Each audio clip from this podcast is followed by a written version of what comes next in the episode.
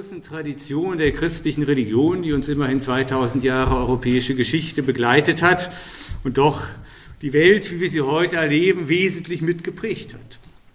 Sie sehen, es sind gewichtige und gravierende Fragen, die ich gerne mit Ihnen hier im Laufe der nächsten Vorträge und heute diskutieren möchte. Warum diese Frage, warum sie gerade jetzt? Was machen wir, wenn es wahr ist, dass Gott tot ist? Nun, die Antwort ist ganz einfach. Als ich mir überlegt habe, was könnte man denn im nächsten Jahr, also das war dann auch im letzten Herbst, für eine Vortragsreihe in der Volkshochschule machen, dann dachte ich 2017, naja, Reformationsjubiläum. Ich bin ja ein bisschen auch evangelischer Theologe. Und da dachte ich mir, sollte ich vielleicht mal was über Luther machen? Da dachte ich mir, Luther, Luther macht dann jeder in diesem Jahr. Ja, brauche ich nicht auch noch Luther zu machen. Deswegen habe ich mir überlegt, nein, ich gehe die Sache vielleicht doch etwas anders an und überlege mir einen Beitrag zum Reformationsjahr, der etwas anders ist als das, was Sie sonst so im Augenblick an Vortragsangeboten oder auch an Kulturveranstaltungen bekommt, bekommen.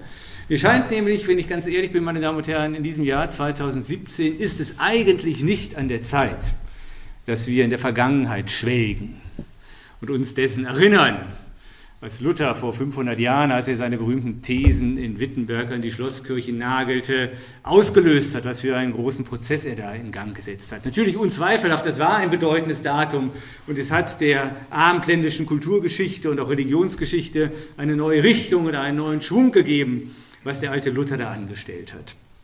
Aber wenn ich ganz ehrlich bin, glaube ich, dass wir dieses Jahr eigentlich sehr viel besser nutzen sollten, um der Frage nachzugehen, wo stehen wir denn eigentlich heute mit unserer Religion, mit unserer Spiritualität? Wo steht das Christentum heute, 500 Jahre nachdem Luther seinen Anschlag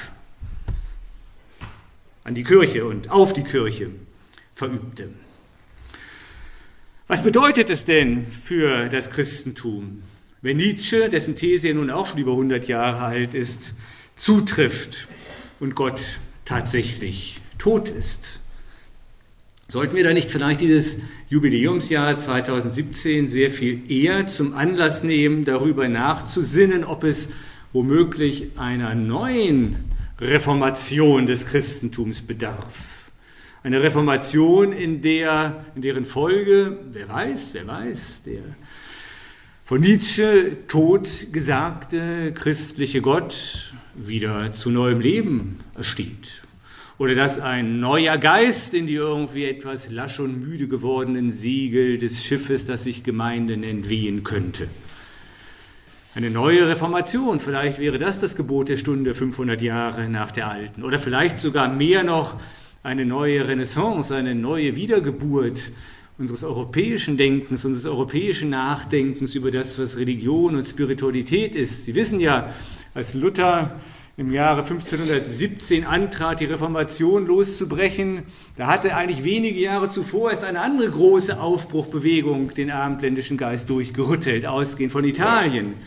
Die Renaissance mit ihrer Wertschätzung der Antike, des antiken Denkens und auch den Impulsen, die aus der antiken Kultur und Spiritualität Europa beerbt haben.